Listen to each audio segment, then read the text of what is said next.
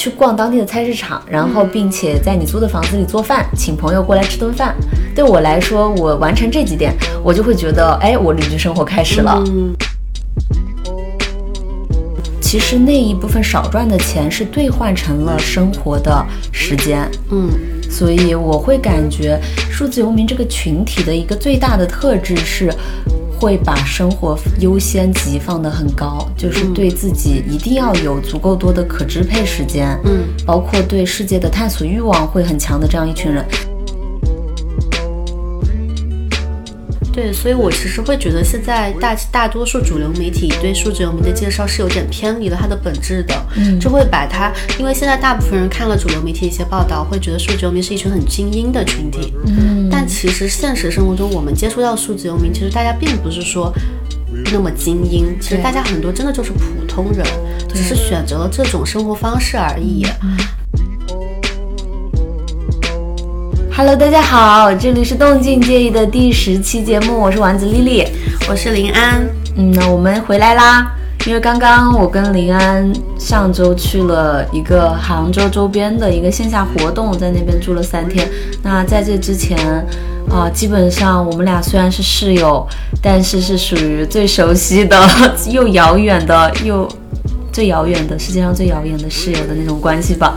因为诶前段时间我一直不在杭州，然后呢再往前面，临安去欧洲旅居了一个月，所以我们这个室友当的真的是就非常的错峰合租。前面两期林安跟我们的朋友 Summer 聊了一期，在前面呢我们是远程录的，所以呃这是我们又一次回到动静小屋一起录这期节目。这一次想聊一下说林安这一次在欧洲旅居一个月的，在东欧那边生活的感受，以及呃这种数字游民边工作边旅行的可行性。嗯，对，因为我自己本身也是，呃，一直在边旅行边工作嘛，所以觉得这个话题，很多朋友可能最开始会对于自由职业感兴趣，那成为自由职业之后呢，又会想说能不能边旅行边工作，慢慢的、自然而然、很丝滑的进入到数字游民的一个生活状态。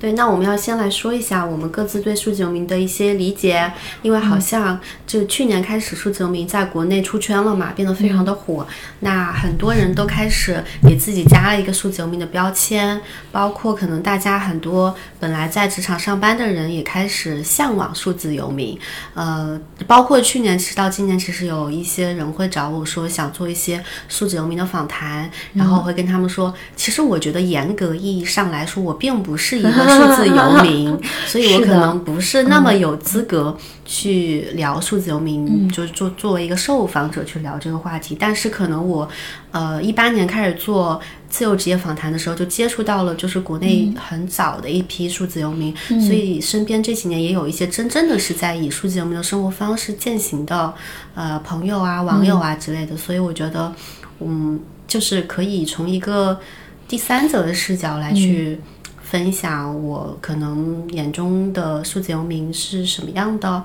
嗯，而且我觉得，我觉得林安其实是有条件成为数字游民，只是没有选择成为数字游民而已。对，对你像你这一次去欧洲也是试了一下数字游民是否适合你。我还记得林安在欧洲的时候，半途就已经跟我说了，说边工作边旅行真的就是很难。是的，是的，因为我其实在，呃这一次，我觉得算是我出去旅行。带着工作出去旅行时间最长的一次了，那我之前最长的一次可能也就二十天吧，嗯，所以其实这一次，呃，我是想把它当做一个对我来说一个小实验，就想看一下我是不是可以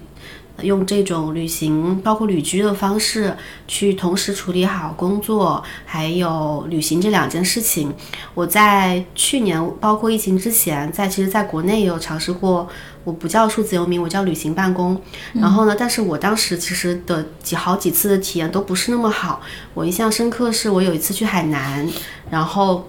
其实当时还租了一个很美的海景房，我就想说，哎呀，我要在这儿就是呃工每天工作几个小时，剩下的时间我可以很悠闲的去海边走走啊，然后看看大海呀什么的。结果我到了海南的第一天，就是工作量巨多，而且有很多临时的工作，然后我就从早到晚都在那个海景房里工作，都没有什么时间欣赏海景，就是一直从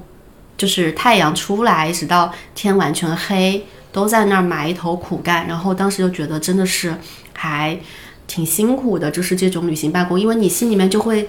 其实还挺着急的。你看到那个天色渐暗，你想天哪，我的工作还没处理完，我今天一天都没出去，我住在这个房子，我大老远跑来是不是图啥？就是会有那种时间紧迫感。包括我有一次去成都也是一样的，就带着工作，然后我当时跟我朋友一起去的，然后嗯，因为那段时间工作也特别多，嗯，所以呢。我跟我朋友去看那个熊猫，都是早上五五点起来，然后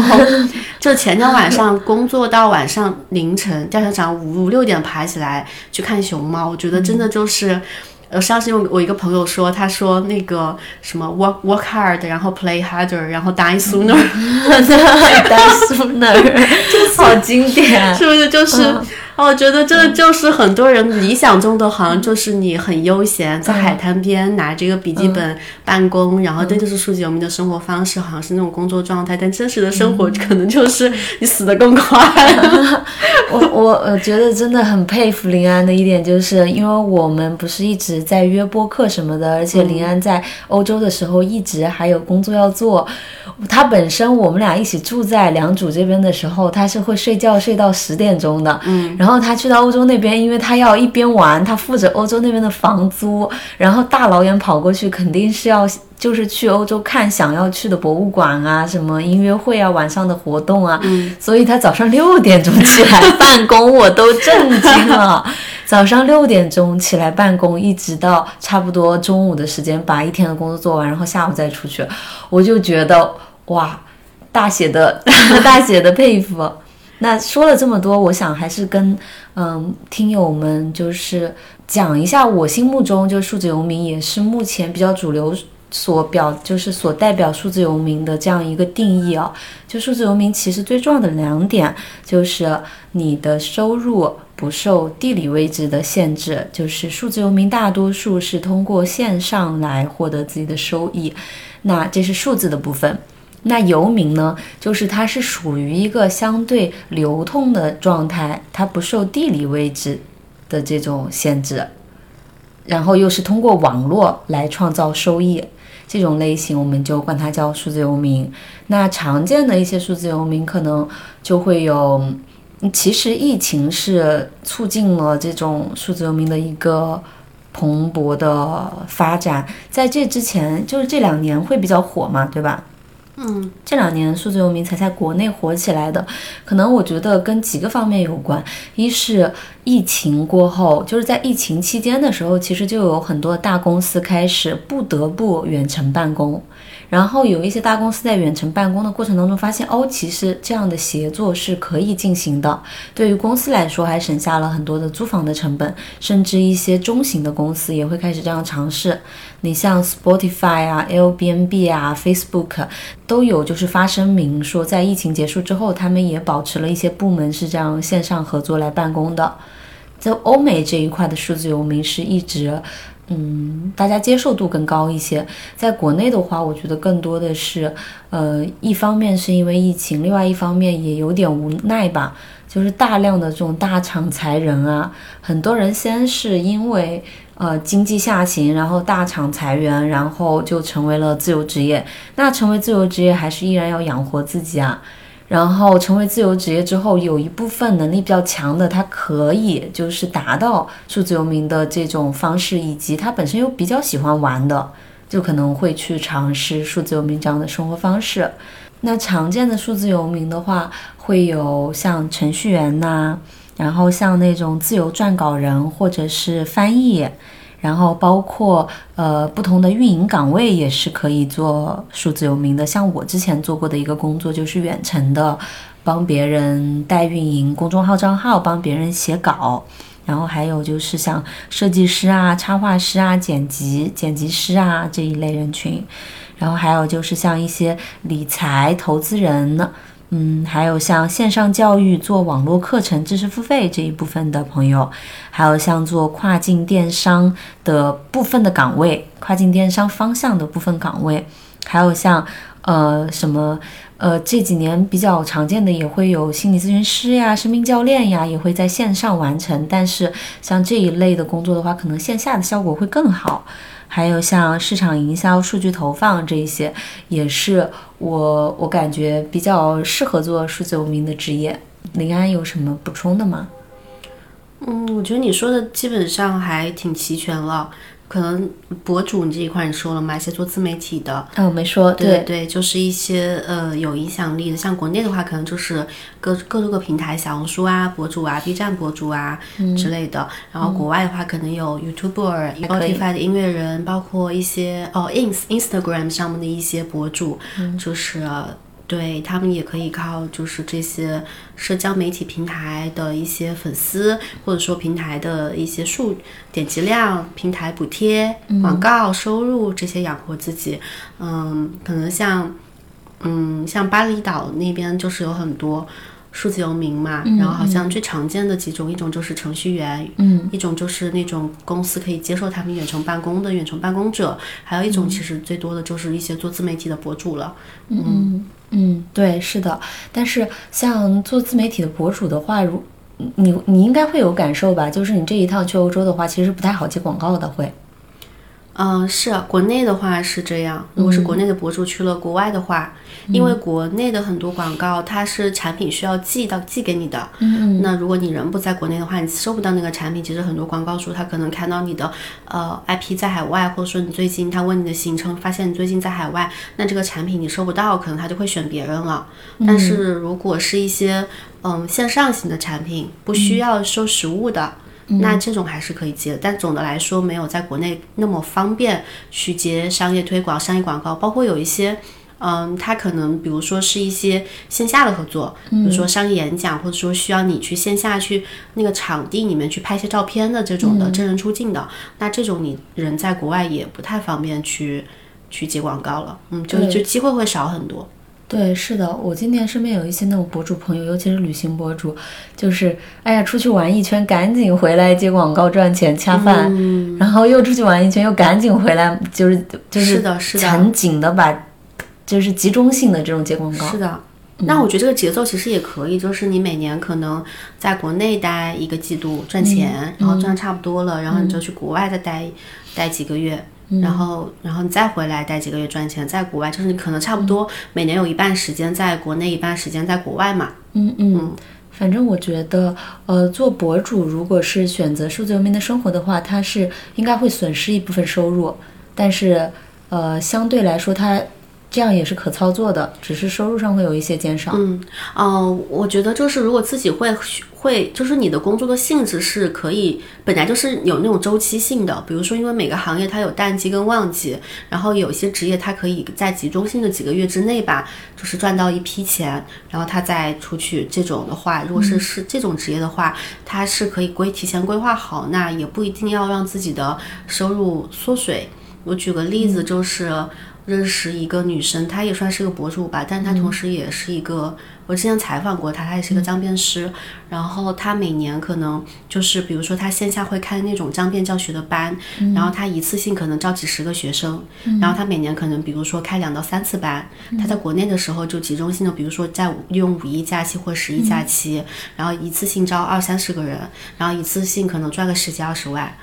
然后。嗯，在下下下后面，在后面一个季度他就出去玩了，去旅行了，然后就拍视频了。嗯，然后旅行途中那些视频，然后回来之后再回国之后再集中，在路上也会剪，回来之后也会剪，然后回国之后再集中接广告。就是他，我觉得这样规划还还挺好。就是首先他那两次集中性的上课，就能把他可能基本上一年的基本的收入给 cover 掉了，然后剩下的那些钱就都是多的嘛，就是被就是流动性的那种。被动收入的感觉了。嗯，我觉得他这种严格意义上也不叫数字游民，但他是属于自由职业嘛。我感觉数字游民他其实就是自由职业里面的呃，就是他们俩是有交交际的地方。嗯，然后数字游民这个职业会这个方式会更小众一些，自由职业那个更大，然后中间有一些交集的地方，但其实也没有那么重要了，只是因为她就是我我们说的那个教脏辫的女孩，她的那个收入还是跟线下绑定的嘛。嗯，张面教学是跟线下绑定的，对对。对，我们刚刚就有说到数字游民跟自由职业的一个区别，因为林安是自由会客厅的主理人嘛，会有很多人问你，就是怎么样算自由职业这个问题吗？嗯，一开始的时候，早些年的时候挺多人问的，这些年可能大家更关注数字游民了。嗯，但是自由职业，说实话，就是它的界定也不是特别清晰，我觉得。嗯，呃，因为很多人最开始的时候，很多人会觉得。他不上班，他就是自由职业了，就是没有收入来源，他可能也叫自己叫自由职业，但是可能我们会觉得。嗯，因为自由职业它有职业两个字嘛，嗯，所以你多多少少肯定还是有一个把它当一个职业去发展的，然后你有一个技能是能够赚钱的，就你还是有收入的，就，但你的收入可能不是像上班一样那么稳定，但至少就是你有赚钱的能力，嗯，然后并且你有这个意向把这个能力发展成一一项职业。啊，有规划、有计划去按职业和技能化去发展，那可能会更，我们会更更乐于说这是一个，这是自由职业。嗯嗯嗯。哎，那你这些年接触下来这么多的自由职业，大家的生活状态、精神状态普遍来说怎么样？呃，很难普遍说来说，但是因为每个人的情况很不一样，但是我觉得大部分人就是相比起上班族的话。相比上班族的话，我觉得自由职业，反正我接触到的这些，我觉得大家并没有很多人想象中的那么的，呃，悠闲和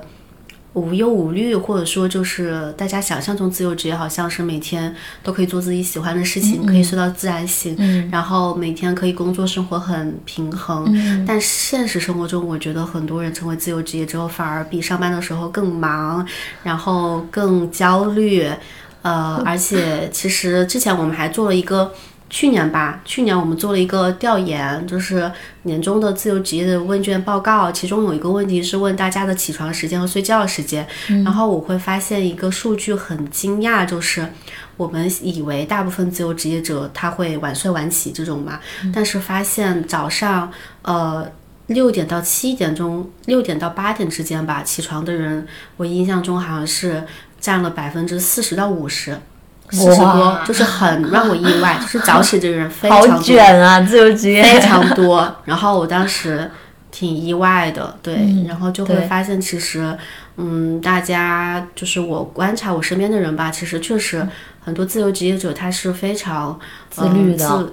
就是对，就是自律，包括他们，嗯，因为。成为自由职业之后有更大的那种危机感嘛？嗯嗯，你你你不你不努力工作，可能你就直接体现的就是你的收入没有收入，或者说下个月收入下滑。所以大家很多时候，特别是一些初期的人吧，就是不敢错过任何一个机会，就是只要有活，他可能都会想尽可能先接着。嗯嗯，这种状态，所以就会很累。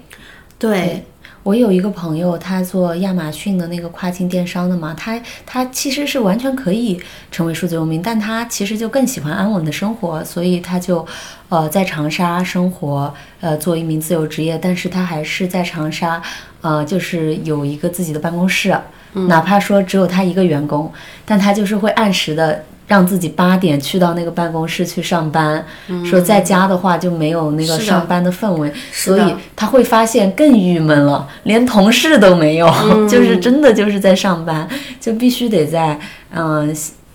就是觉得说如果自己在家又没有那么自律，但是去上班的话没有同事，其实也挺孤单的，然后他就只能是说业余的时间去做很多的其他的活动。是。还有一个做自由职业的一个朋友，嗯，他当时我们大家都觉得他做的挺好的，后来突然就发现他回去上班了，嗯，我就问他为什么回去上班了，因为他不是说做自由职业做不下去了，然后他跟我讲说，他说，哎，他说发现还是上班好，上面有人扛着，下面有人拖着，怎么怪都怪不到自己头上，就是你自由职业的话，你的风险是自己在承担的，是的，是的，所以。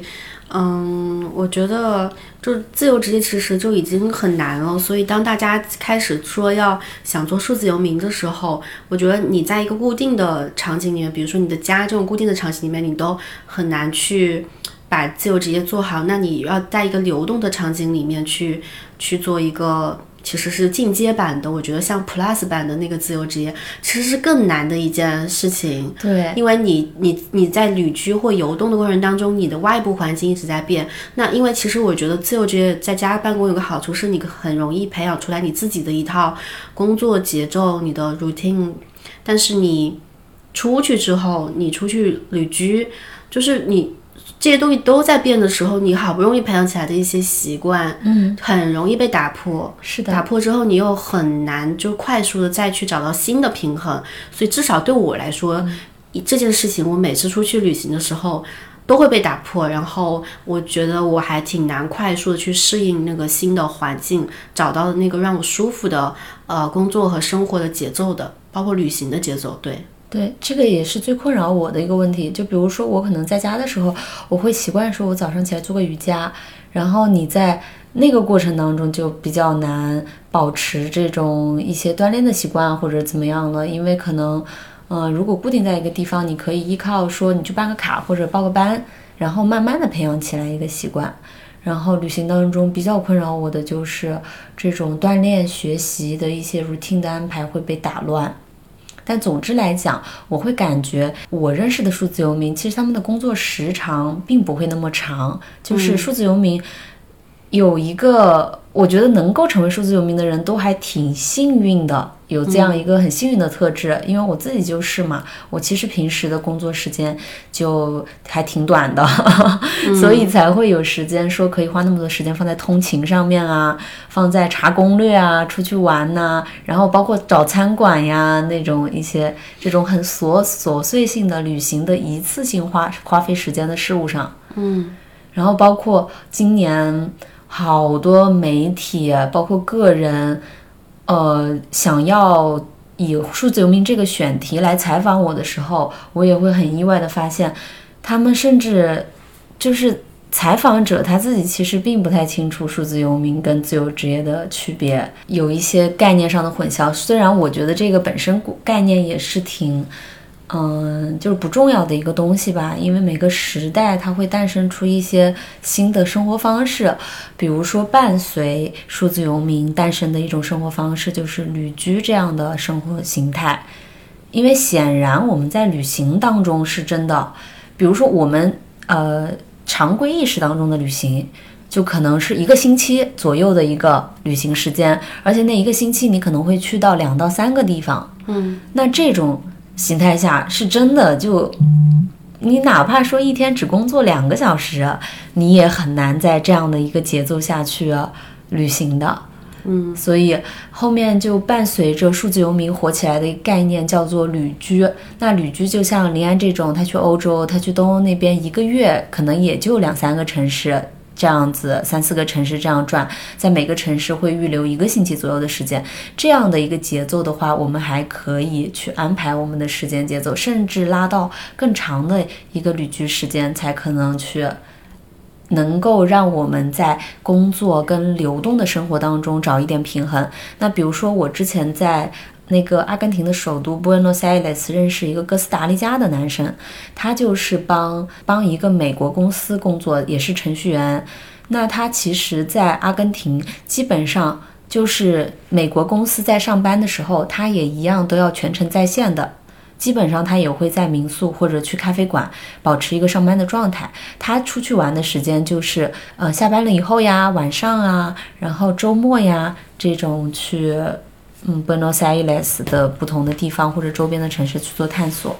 那这次林安，你去完东欧以后，你会觉得那边适不适合数字游民旅居生活？我觉得其实还挺适合的，就是呃，严格意义上来说，我觉得我可能去的不算是非常东边的东欧，可能算是中欧更多一些。因为我第一站去的是维也纳嘛，奥地利维也纳。那维也纳其实算是在欧洲的比较中间的一个地方了，呃，但维也纳其实不太适合数字游民去，因为生活成本实在是太高了。嗯，也是我这一次去的那几个城市里面最贵的一个城市。当时我在维也纳的时候，还去访谈了一下我住的那个 L B N B 的那个房东嘛。我当时就问他，我说，嗯，就是如果有一个呃国外的人想到维也纳这边来旅居啊，或者说是数字游民移动办公啊什么的，有什么就是觉得怎么样？然后他当时就说，其实他们那边的话。有两个点吧，一个点是他会觉得，其实他们城市作为一个外国人是很难快速融入进去的，就是大家就是会人和人之间的距离感会比较强，特别是哪怕是他们是维也纳，就是奥地利本地人，可能从别的城市搬到维也纳的，他都会花好长的时间才能去融入到当地的那个那个。圈子里面真正交到交到聊还就是还聊得来还不错的朋友，他就说可能作为一个外国人，你刚来的时候肯定有时候会觉得这个城市的人是不是会有一点冷漠？对，是德语区吗？德语区，感觉会有点像。偏德国的那种性格，德语区，对。然后第二就第二点就是，他说他们那边的生活成本确实还是有点高的，因为其实我那个房东他自己是远程办公的，他是在一家他为两家 IT 公司远程办公，然后嗯，他女朋友在英国，所以他们俩也是异地嘛。他说他。每年也会有一段时有也会飞去英国一段时间，然后我当时说，嗯，那你为什么就是有这个当数字游民的条件，为什么不就是移动起来呢？他说，因为他在维也纳租那个房子太贵了，嗯，他们之所以租 L B N B 是因为他们那个房子其实是两层楼嘛，然后有四个房间，本来他们是四个人合租的，就是四个人均摊那个那个公寓，嗯，但是后来有呃。两个室友搬走了之后，然后就空出来两个房间。然后他现在跟他现在的那个室友两个人就商量着说，那就是短期内可能也招不到很合适的室友。那他们就说把其中一个房间，二就是我住的二楼那个阁楼的那个房间拿出来做 L B N B，可以 cover 掉他们一部分的房租。所以他其实说。对他们来说，嗯，在那边维也纳生活的那个租金成本压力还是有点高的。对，包括他们除了租金之外，因为欧洲今年不是说他们那个，嗯，能源经济也不太好，对，经济不太好，包括能源危机什么，然后他们的，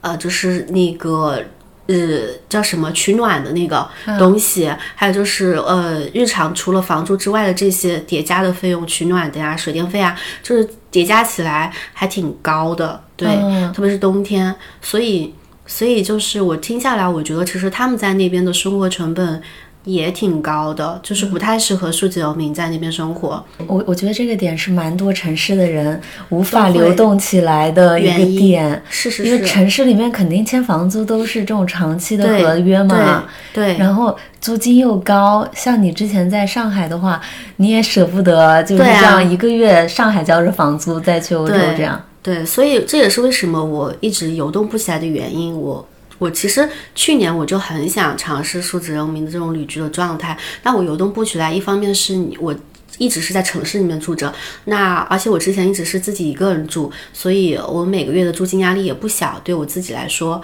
然后还有一个就是因为我在城市住的东西住久了之后东西就很多，那你。你因为兔子游民很多人他就需要断舍离嘛，他的行李是很极简的，一个行李箱或者说一个大的背包就可以把他所有的东西都装的，他就可以全世界跑。但这件事情对我来说真的很难，我很难把我东西极简到那个程度，所以我就觉得我我没有办法成为真正意义上的数字游民的一个很重要的原因就这两点。嗯嗯，所以就是得出的结论是维也纳这生活成本太高，不适合旅居。对，但是后来我又去了呃匈牙利布达佩斯和捷克的布拉格，我觉得这两座城城市还是可以尝试一下的，首因为就。呃，首先的话，他们的物价跟奥地利比起来，这要低很多。嗯，然后当时我在布达佩斯的时候，也是，呃，我有一个网友，她是在之前在网上认识的，是个女生，她在那边的中国银行上班，然后她在匈牙利待了八年，她现在已经在那边定居了，结婚生了小孩了。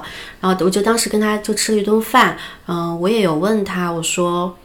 就是在包括之前在这之前也见了另外一个中国女生了，就见过两个在那边生活。的中国人，然后他们就是给到我的反馈是那边的，首先就是物价确实这几年还涨了，在好在几年之前疫情之后涨了很多，但是哪怕是涨了之后，它的物价也基本上对标下来，我觉得跟。我们平时在杭州就吃吃饭这块儿，你下餐馆在杭州吃饭，价格是差不多的。住宿啥的呢？住宿的话，我当时自己订了一个，就是算是很市中心的一个房子，地理位置很好，而且是一个，嗯，大概一个人住，大概有个五六十平左右，装修很好，一个晚上三百多，哦，好便宜哦，对在杭州都住不到。在杭州真的都住不到。那我是觉得，哎，突然想起来，而且我住的还算贵的，它那有一百、两百一晚的都有，就住的也还行。哦，对，你说布达佩斯对吧？布达佩斯确实是我之前也去过，就那会儿去的时候，我就觉得物价不高。但是你不是说疫情之后涨价了吗？涨了。但是这个价格还是不高呀。还是不高，而且但是可能有个原因是我去的是淡季，所以它的价格相对可能，比如说如果你夏天去的话，它那个价格可能就会稍微涨一点。是啊，但是嗯，本地很本地很多，就匈牙利本地人他们也唉声就是抱怨的，就是好像因为他们说就是最近这几年。他们国家经济不太行，然后他们的物价涨了很多，但是他们的工资没涨。我是知道他们工资很低，我真的很震惊，就是他们的人均、平均工资就是可能一个月八千块钱这样子。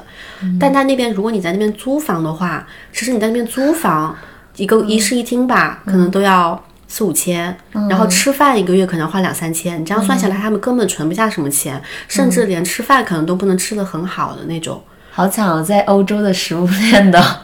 对对对对，因为他们匈牙利其实在欧洲算经济比较差的国家了嘛，对对对，所以就是他们其实很多本地的年轻人，他们也很想往西欧啊、北欧啊，就是更发达的国家那边去工作和生活。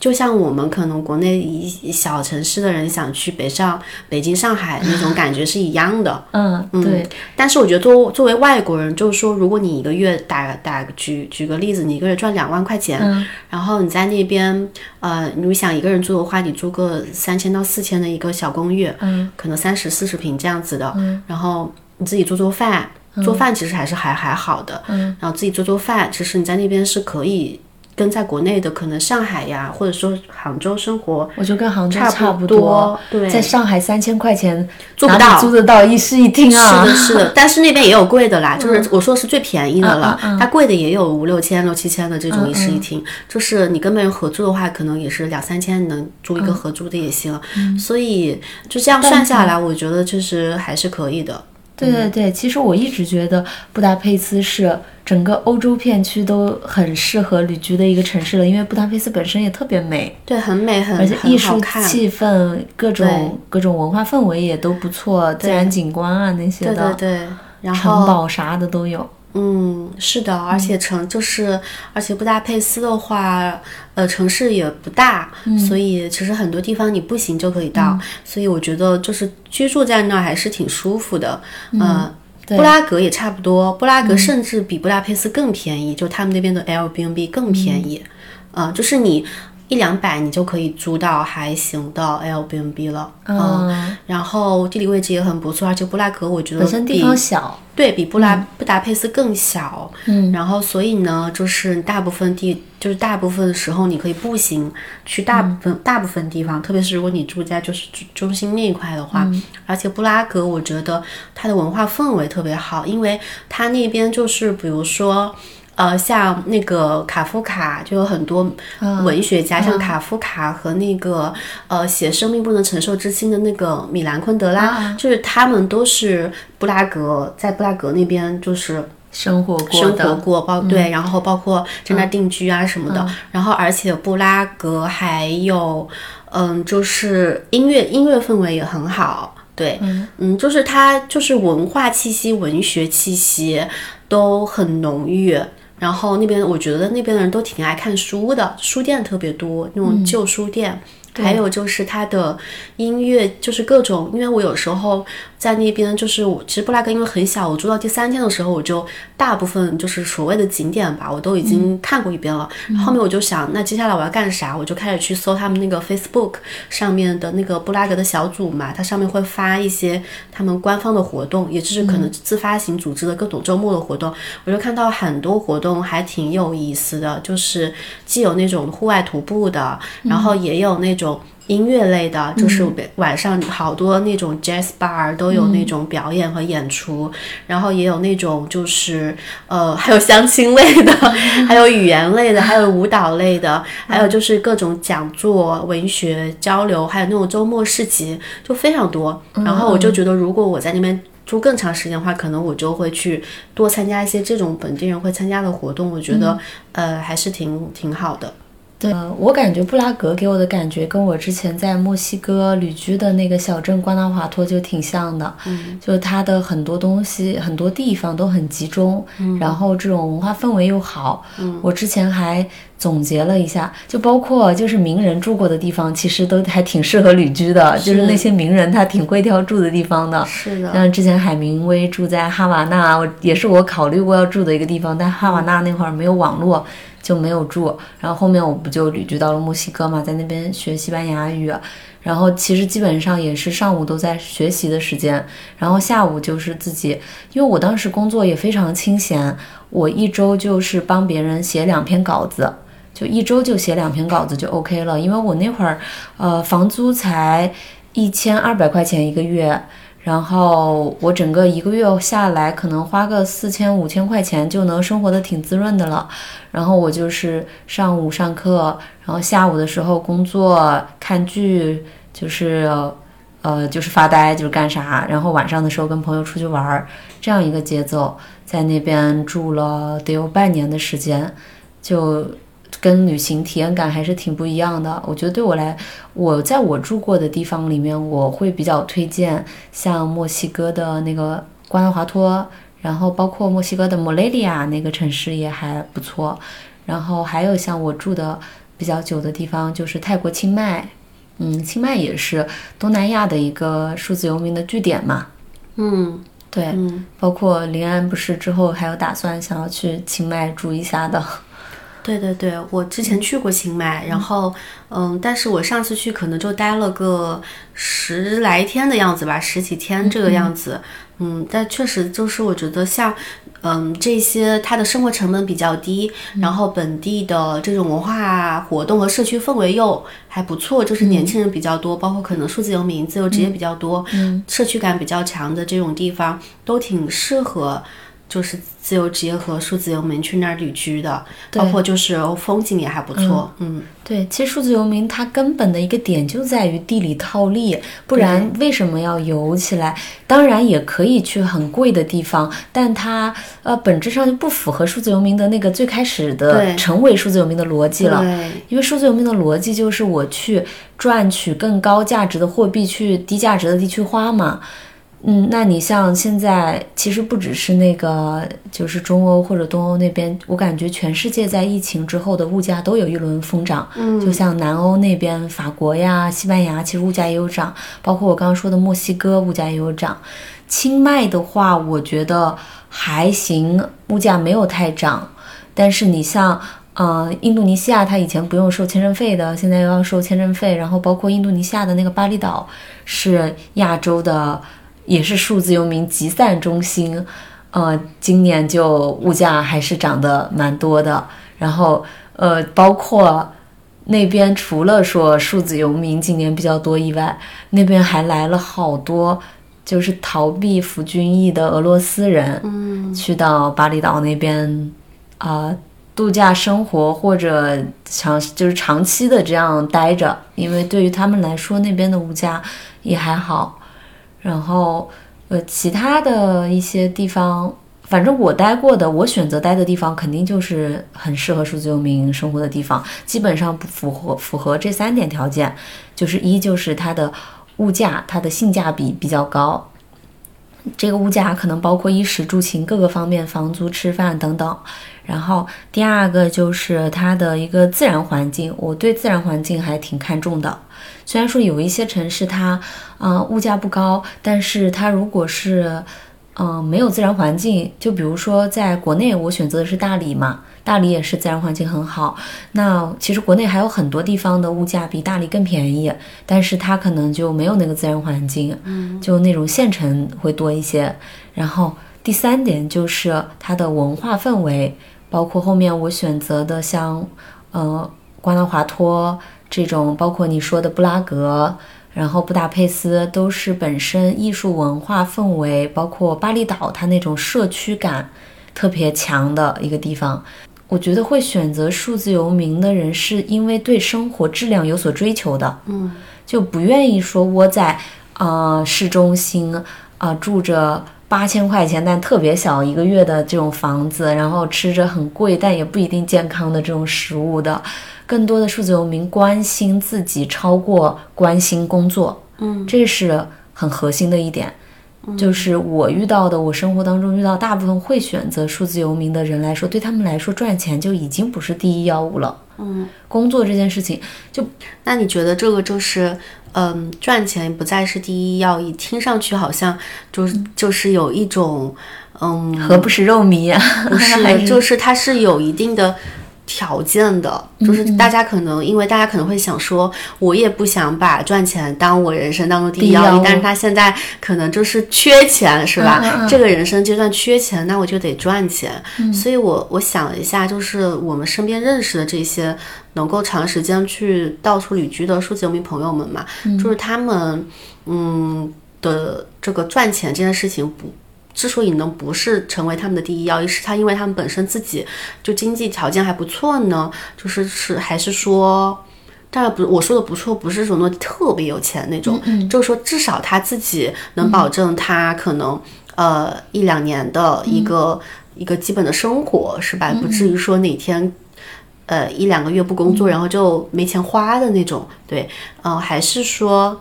还是说大家是很盲目的再去追求这种数字游民的这种流浪的状态，但是自己的经济条件其实也就很，嗯、有的时候也是比较窘迫的呀什么的。我觉得介于其中吧。你像我们共同认识的那些数字游民朋友，我们也都知道，没有说特别富裕啊。嗯，其实我觉得更多的一个情况，大家都是属于一个。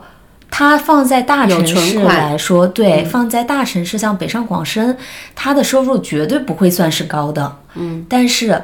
就为什么可以有生活的很潇洒？一是他选择那个城市就很重要。就我在上海需要达到，比如说这样的生活水平，我要花八千块钱一个月。嗯，但是我在大理需要达到像，或者我去清迈，嗯，或者去。麦德林需要达到我在上海住的这样的房子、吃的这样的东西、出行的这样的条件、上的课，就是我的业余活动参加的那些业余活动、喝的酒这些东西，可能只需要花四千块钱，嗯，一个月。那中间那四千块钱，它是完全不影响我的生活质量的，它就可以从我的工资里面扣除掉。嗯，甚至如果你的生活条件要求更高一点，比如说你在上海要达到两万块钱一个月的生活标准，那你在这样同样的城市，你可能只需要花七千块钱一个月，你就可以达到同样的生活标准。那这一万三就可以从你的工资里面扣除掉。嗯，就是说，呃，其实并不需要赚那么多钱才能成为数字游民。嗯数字游民很大的就是一个大交通的一个费用嘛，但由于数字游民的移动速度，它不是以旅行的这种速度来移动的，所以它的交通费用平摊到三个月一个季度，你掏一次交通费用是可承受范围内的。就包括你打算，哪怕不做数字游民，你是不是一年也要出国玩一趟，一样要承受这个大交通，而且你承受的大交通很可能是黄金假期，过年跨年的时候，就是这种呃端午就是国假这种期间，就是你本身承受的这个大交通的费用可能就是 double，所以在平摊到我们一整年的这种开销里面，其实数字游民的开支并不会比一个普通上班族在城市里面大。数字游民最大面临的困难就是，呃，可能像我哈，就是可能只代表我个人的一个案例，就是我业余的时间，我不上班的时间实在太多了，所以我花钱的时间也更多了。那我觉得就是，其实就是数字游民，他是一群比较欲望比较低的群体，是。对他就是没有那么高的欲望，因为赚钱这件事情，只要你的欲望足够高，其实是永远赚不够的。对，对，但是比如说你能够接受，嗯，比如说你同样赚八千块钱，打个打个比方，一个月赚八千块钱，那你能够接受你八千块钱在比如说大理这种地方，你可以过得很滋润，那你就选择在那个地方生活，而不是想着说我要去，嗯，既然我我我我我其实还有更高的赚钱空间，那我就花更多的时间赚更多的钱，怎么怎么样？就是可能更多数字游民他会选择说，OK，我把这个更多的赚钱的那个时间留下来去享受生活。对，就是其实那一部分少赚的钱是兑换成了生活的时间。嗯。所以我会感觉数字游民这个群体的一个最大的特质是，会把生活优先级放得很高，就是对自己一定要有足够多的可支配时间，嗯，包括对世界的探索欲望会很强的这样一群人，嗯，并不是大家想象当中很有钱的那样一群人，嗯，是，但比较快乐的一群人是真的，就那群数字游民，我认识数字游民朋友都挺快乐的，还。对，所以我其实会觉得现在大大多数主流媒体对数字游民的介绍是有点偏离了它的本质的，嗯，就会把它，因为现在大部分人看了主流媒体一些报道，会觉得数字游民是一群很精英的群体，嗯，但其实现实生活中我们接触到数字游民，其实大家并不是说那么精英，其实大家很多真的就是普通人，只是选择了这种生活方式而已。哦，所以我觉得就是你刚刚说的那种那点挺好，就是数字游民的本质，其实大家追求的是生活，而不是说呃是一味的，比如说工作，或者说是是为了追求一些事业上大成、大成功出或者说名利的出人头地、出人头地这种。嗯，大家可能更多的是更在意自己过得当下过得开不开心、舒不舒服。是的，当下感也很重要。是，就包括你看很多主流媒体的采访下面的评论，因为我经常被采访，然后下面评论都是他就是家里有矿啊，对他就是怎么怎么就是说这种人一看就是家里不差钱或者怎么样，但现实情况还真不是，我感觉大家就是会嗯关注点更加偏向于个人价值、自我价值的一个实现，而不是说在工作层面。变得有多么的厉害？嗯，那你觉得，如果现在大家真的就是想，真的发自真心的想去体验一下数字游民这种生活方式，并且他对呃数字游民有了一个正确的了解的前提之下，哈，那我们可以去在要尝试这种探索这种生活方式之前做哪些准备呢？嗯，其实我觉得林安就是个特别好的案例啊。我们刚刚说到了可能会阻止一个人成为数字游，就是去尝试数字游民这样生活方式的几个很关键的点，一个是有宠物，嗯，因为你像蕊蕊，她就是家里面有小狗，她很难做到说超过一个星期不回家，嗯，然后还有就是城市里面高额的房租，嗯，然后包括就是大量的物品，嗯。的处理。嗯，然后你像临安的选择就是选择搬到郊区，这样房租成本更低一点，再找个室友，房租成本又低了一点，然后完全再把房租压缩到一个自己可承受的范围以内。嗯，然后室友又喜欢他的猫，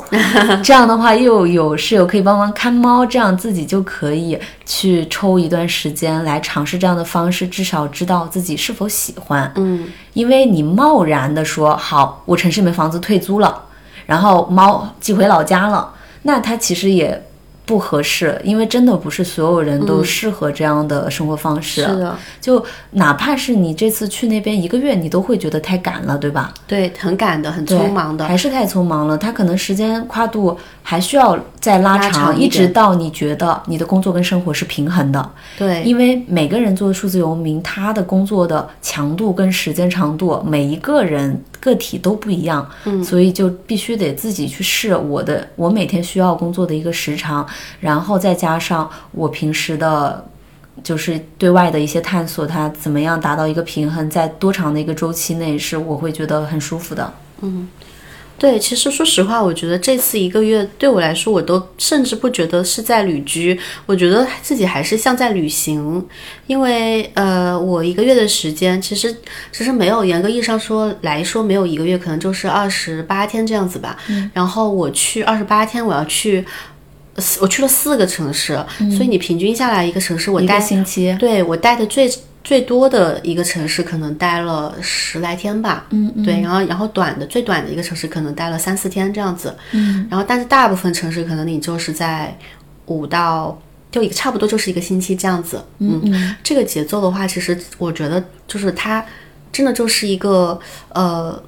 旅旅行的节奏。对，因为就是，但是对于上班族哪有一个月旅行啊？对对对，对他们来说确实没有，但是、嗯但是对我就是，如果我想体验旅居的生活，我觉得是远远不够的。嗯就是我可能在那一座城市至少一个月以上吧，是的，可能你才能真正的能够觉得自己安定下来了。你不是真的要匆忙，因为比如说你在这儿，虽然说我在那，哪怕说有个一周的时间，我也有很多地方想去，嗯所以你在你在在你还有工作情况之下，你还是会觉得你还是要选一下，说我今天去哪不去哪，嗯嗯，你才可以把你想做的事情压缩在这一周之内都做完，还是挺匆忙的。对，我觉得你像我之前在墨西哥那种状态，那就是真的是旅居了，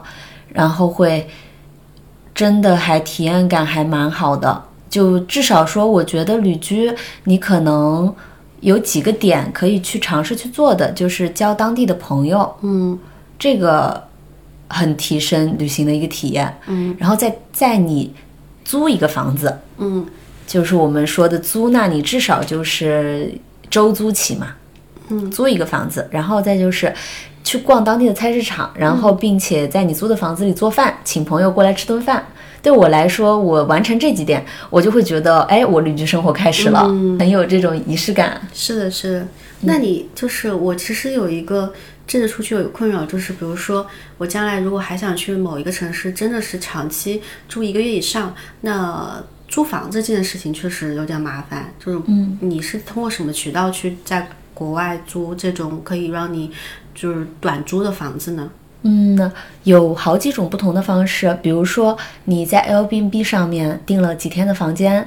然后你觉得哎这个城市很不错，你想再待下去的话，你就向那个房东询问一下，就是这个月或者下个月或者某一个时间区间。能不能就是长租给我，就一一个月的时间？然后通常来说，我会让他帮我打个六折，六折啊，对，因为通常来说，一个房源它的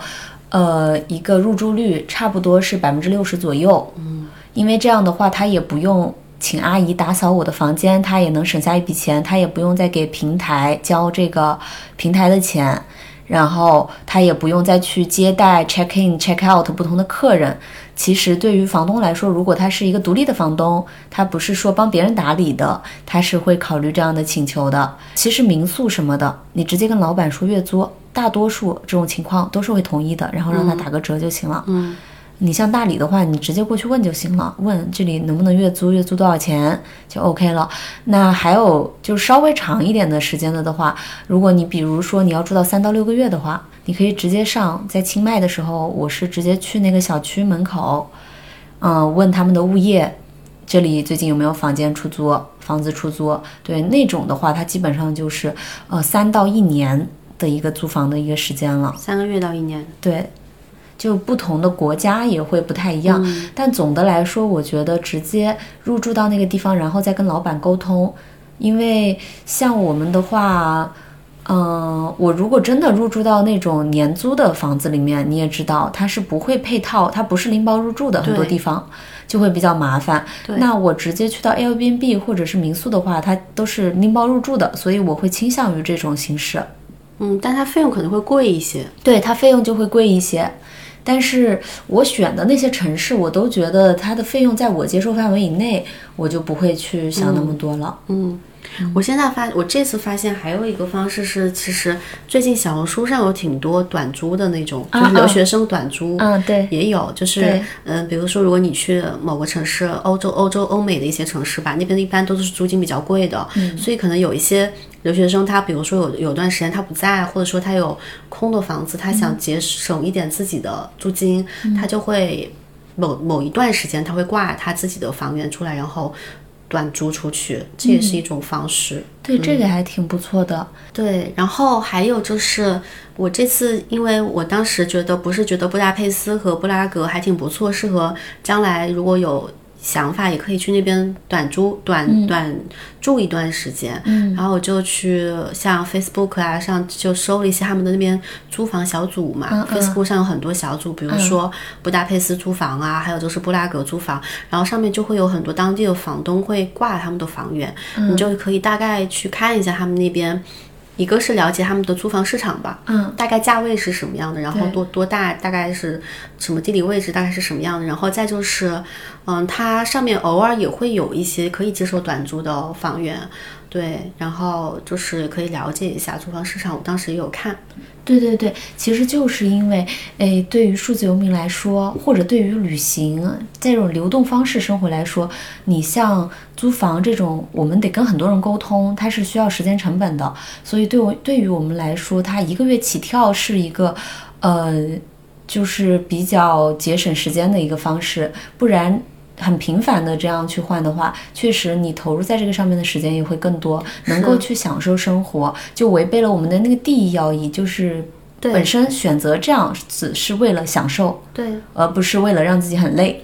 是的，像我这次我就觉得，因为我中途换换了好几次住宿嘛，嗯，就是就会觉得你每次在那个地方刚住舒服一点了，你又要收拾嗯熟悉行李，周边的街区了，对你又要收拾嗯行李，然后你要换一个地方，对。其实那个过程是很折腾、很累的，就会让你有那种啊，我我在我还是不属于去这里。嗯对漂泊的感觉。但是像我在维也纳的那一周，我就住了一个地方，我没有嗯。换。然后我每天，我到我到住到第三天开始，我每天出门，我就感觉自己像个本地人一样，轻车熟路。就出门我就知道往哪走，坐什么地铁，坐到哪一站，然后周边吃饭哪些有哪些商店非常熟悉。然后到后面每天我出门跟回家的时候，我都感觉啊，这好像真的就是我家一样，就是轻车熟路，就开始有那种感觉了。对，这种特别好，就是你开始有自己哎熟悉的这个店呐、喜欢吃的餐厅啊，这种这种感受，可能不管是人与人之间，还是人与地方之间，都需要建立一种亲密感。我们还是喜欢这种亲密感的。是的，是的，所以我就觉得，呃，如果下一次再出去的话，我希望可能我会更倾向于在一个我喜欢的城市至少住一个月以上，然后再去，我觉得那种居住体验、旅居体验会，呃，更充分，对对对，更接近数字游民民数字游民们追求的那种旅居的那种幸福感、生活状态。对对对。对，所以明年有什么计划吗？就是就是，如果说让你选一下 你想旅居的地方，